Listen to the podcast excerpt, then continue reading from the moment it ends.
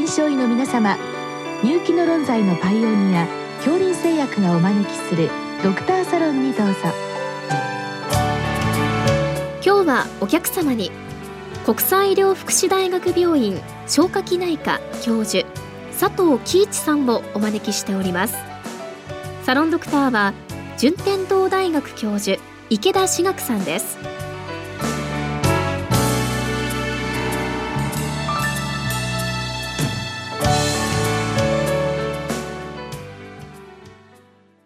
佐藤先生よろしくお願いいたしますよろしくお願いいたします、えー、今日はピロリ菌の二次除菌療法に失敗した場合という あのご質問なんですけど、はい、まず最初にですねあの、はい、ピロリ菌が感染しているかどうかどのように診断されるんでしょうか？はい、あのおまあ生検組織を使う方法と使わない方法と合わせて6つもあるんですけれども、まあ、生検する場合は培養法、顕微鏡で見る強検法。ウレアゼ試験というのがございます。え使わないのは尿素呼吸試験と血清、あるいは尿中抗体と便中抗原なんですけども、あの血清抗体が採血で分かりますから使われるんですけども、あの原感染と気感染の区別がつかないんですね。ですから、すでにもう消えてる方も陽性に出る場合がありますので、現在ではやはり実臨床的には内視鏡したときにウレアゼ試験組織で、えー、ウレアゼ試験をやるか尿素呼吸試験をするというのがよろしいと思います。なるほど。じゃあ呼気でやるか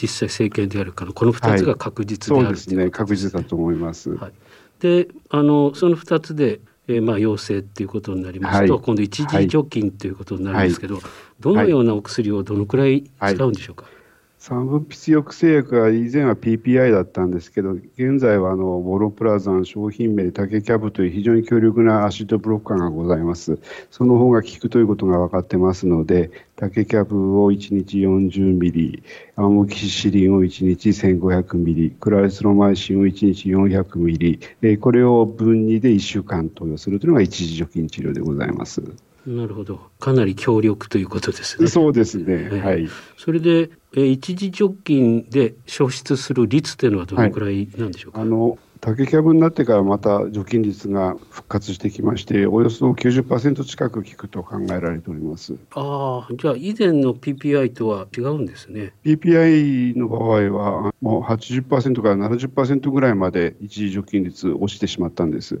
それはクラリスロマイシン耐性率が非常に上がってきたことが原因なんですけども、竹キャブを使うと、まあ、アモキシリンとの2剤の力でかなりその部分も除菌できますので、除菌率はかなり戻ってまいりました。なるほど、90%ですね。はい、まあ弱ですか、ね、はい。で、この有効性はどういうふうに、い、つ頃判定するんでしょうか？えー、少なくとも議員制を否定するために除菌が終わってから4週間空けてくださいということになってるんですけども、4週間でもあのボーダーゾーンの方おりますので、判定遅ければ遅いほど正しいんですね。ですから尿素呼吸試験でも私は12週間後にやっております。8週間か12週間後にやる先生が多いんじゃないかと思います。あよくあの4週間という、ね、ことだったんですけど、やはりいいということになりますけど、やはりそこだとちょっとボーダーゾーンの方が出てまいりますので。あなるほど、じゃあ、まあ、議員生ということも含めて、ね、少し間を空けるということですね、はい、2か月以上ということですか。はい、そうですね、はい、それで、まあ、あの不幸に、まあ、また陽性になってしまったと い。う場合、はい、今度は二次除菌なんですけど、どんな薬をどのくらい使うんでしょうか？除菌はあのクライスロマシン耐性菌菌で失敗するというのがほとんどの理由ですので、そこをメトロニダゾール、フラジルというお薬に変えまして、1日500ミリで、先ほどアモキシンとポノプラザンの量は同じで、また1週間投与すると90%以上効きます。ということは、まあ90%の残り一時除菌で1割ですよね、はい、それの、はい、まあ、大体9割ぐらいがまた消えるので。かなり減ります。ですね。はい、ということはあのご質問の二次除菌に失敗する方っていうのは、まあ、ほとんどいないという形なんでしょうか？まあ、かなり少ないですね。だから5%の未満ぐらいなんじゃないかと思っておりますけれども。なるほど。でも、まあ、確実にこのご質問にあるように二次除菌でもダメっていう方がいらっしゃるんでしょうけど、はい、いらっしゃいます。これの中純粋にもう菌がいるっていうことなんでしょうか？あるいは何か他の要素があって、偽陽性に見えるんでしょうか？はい。先生おっしゃる通りなんですね。実際に菌が残っている方はいるわけなんですけどもあの診断の間違いがありまして、一つはあの一時日除菌判定を抗体でしかやってなくて、実は消えていたっていう方がいらっしゃいます。まあ、除菌されても抗体陰性にはなかなかなりませんので、もう一つ重要なのは、あの自己抗体による A 型胃炎、自己免疫性胃炎っていうのがあるんですけども、これ、壁細胞がほとんど壊れてまして、胃内の pH が中性になってるんですね。で、その方たちの胃には、あのウレアゼ酸性菌、ピロリ以外のナイセリアですとか、アルファストレプトコッカスっていうのがいまして、えー、尿素呼吸試験が陽性になってしまうんですね。で、そのためにピロリがいるように一見見えまして、えー、それで三次除菌に来るという方が今あ、結構な割合でいるというふうに考えられております。はあ、そうですか。じゃあ、えー、っとまず血清の抗、えー、ピロリ IgG だともう気管線なのかわからないということですね。わ、はい、からないですから、尿素呼吸試験、あるいは便中抗原で調べていただくということになります。なるほど。で、A 型胃炎の場合は、呼吸試験が陽性になってしまうわけですね。そうなんです。偽陽性ってなるんですよね。ですから、一見消えてないように見えるんですが、実はもともとピロリがいなくて、他のウレアゼ酸性菌で陽性になっているだけという方たちなんです。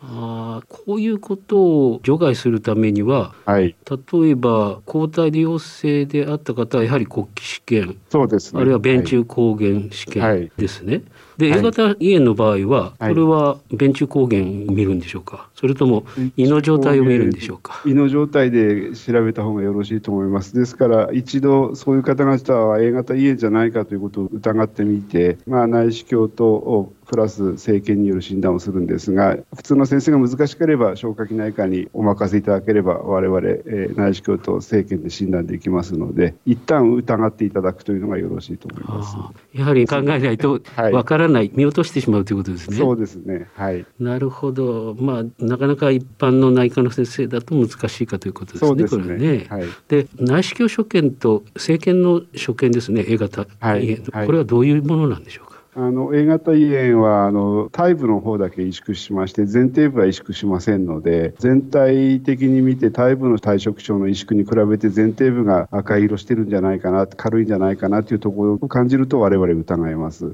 それで前庭部と体部からそれぞれ2個ずつ組織を定点生検で取ってきまして、えー、顕微鏡で見ますと萎縮があるなしが分かります。んでそれが診断つきます。なるほど。じゃあ内視鏡所見でも病理でも特異的なものが見られるということですね。そうですねはい、やっぱりそれは専門の先生じゃないと なかなか難しいですね。はい、それで、えー、三次除菌ということになるんですけれども、はい、これ実際保険適用とかあるんでしょうか？あ保険適用はないんです。ですから自費でやっていただくしかないんですね。それと判定もやはり自費になるんでしょうか？はい、そこの判定も自費になります。ですから尿素呼吸をやればその料金が自費になります。でこれちょっとあの変な話ですけどおいくらぐらいになるんでしょうか？はい、あの今三次除菌一週間の処方しましておよそ1万円ぐらいの金額がかかります。尿素呼吸試験で診断料であとどのくらい取るかは施設によるんですが約5000円ぐらいの料金がかかります。合わせて1万5000円ぐらいはかかります。なるほど。まあでもそんなにむちゃくちゃじゃないような感じがしますけど、はい、まあそうですね。で三次除菌の薬の組み合わせっていうのはどんなもんでしょうか、はい、あの以前は PPI でやってたんですが現在はやっぱりタケキャブモノプラザンの方がいいものですからモノプラザンと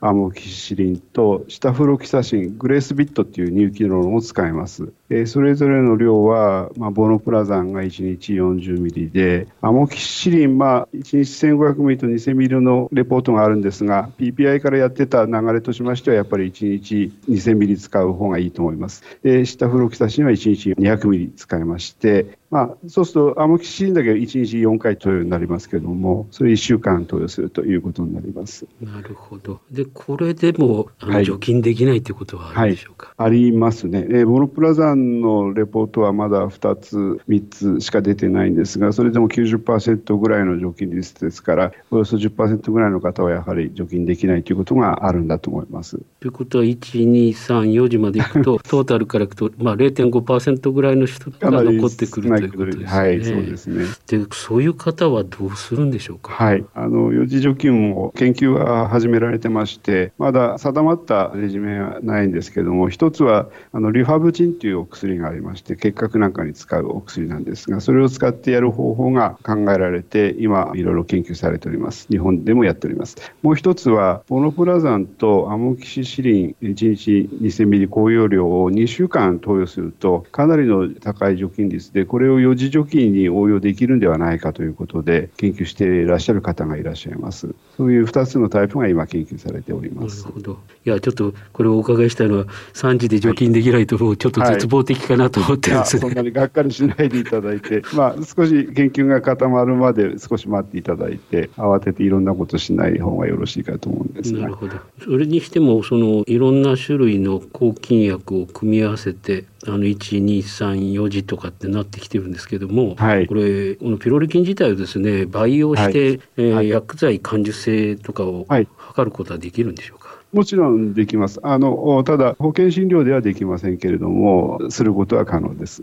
あの例えば培養するってなんか特別なイメージがあるんですけども普通の検査会社とかでできるんでしょうか？はい、できます。外注の検査会社でできます。あそうなんですか。はい、なんかあのピロリが最初に見つかった時なんかいろいろ培養したりするのにすごく難しかったよというような、レポートがありましたけど。一般の細菌よりは日数と手間がかかりますんで難しい点はあるんですけど、まあいろいろ培養法とか輸送培地も含めめて発達してきてますんで現在は別に特別難しいことはございません特にあの二次除菌が成功しなかったような症例って、はいはい、なんかいろいろ薬耐性があるような感じですよね。そ、ねはい、その時におっしゃる通りあの耐性を調べてテーラーメイドで除菌法を考えるっていう先生方もいらっしゃいます。ですよね。まあ3時ぐらいまではなんとかセットがあるけれども、そうですね。4時になるとまだ開発中ということですので、おっしゃる通りやはりちょっと怖いですよね。そうですね。うん、だから調べてやったらいいんじゃないかなと思うんですけど、はい、この培養と感受性っていうのはお高いんでしょうか、はい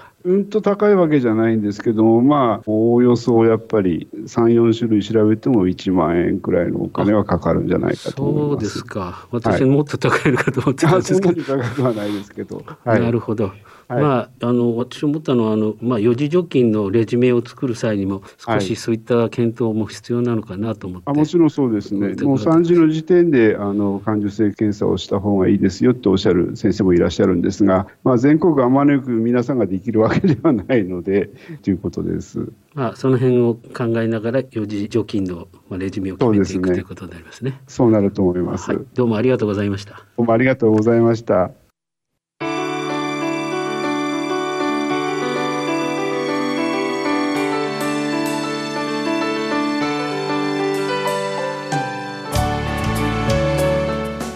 お客様は国際医療福祉大学病院消化器内科教授佐藤喜一さん。サロンドクターは順天堂大学教授池田志学さんでした。それではこれで恐林製薬がお招きしましたドクターサロンを終わります。